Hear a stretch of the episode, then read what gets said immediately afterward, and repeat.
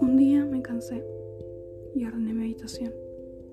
Dejé ordenados los libros, la cama hecha y una pequeña carta sobre ella. Te preguntarás en qué estaba pensando, qué ocurría en mi cabeza en ese momento.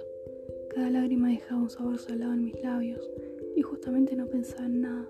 Simplemente veía la puerta frente a mí cerrarse y mis pies estáticos en el suelo deseando avanzar, pero simplemente no podía. Cuando esta se cerró, del todo, se volvió oscuro.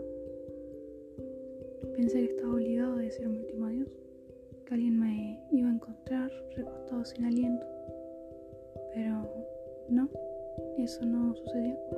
Mis pies avanzaron después de tanto y al llegar al frente me di cuenta que no estaba tan oscuro ahí atrás, que había una ventana. Sentí los rayos iluminar poco a poco, no a mi cuerpo, a mi alma. Sentí la esperanza, la resiliencia apoderarse de mí. Ahí me dije a mí mismo y voy a decírtelo a vos también. No necesitas que alguien te salve, vos puedes con todo. Sos resiliente. ¿Sabes qué significa? Que tienes la maravillosa capacidad de anteponerte a las adversidades que se te presentan. Sos increíble, sos valioso, sos querido, aunque no lo creas.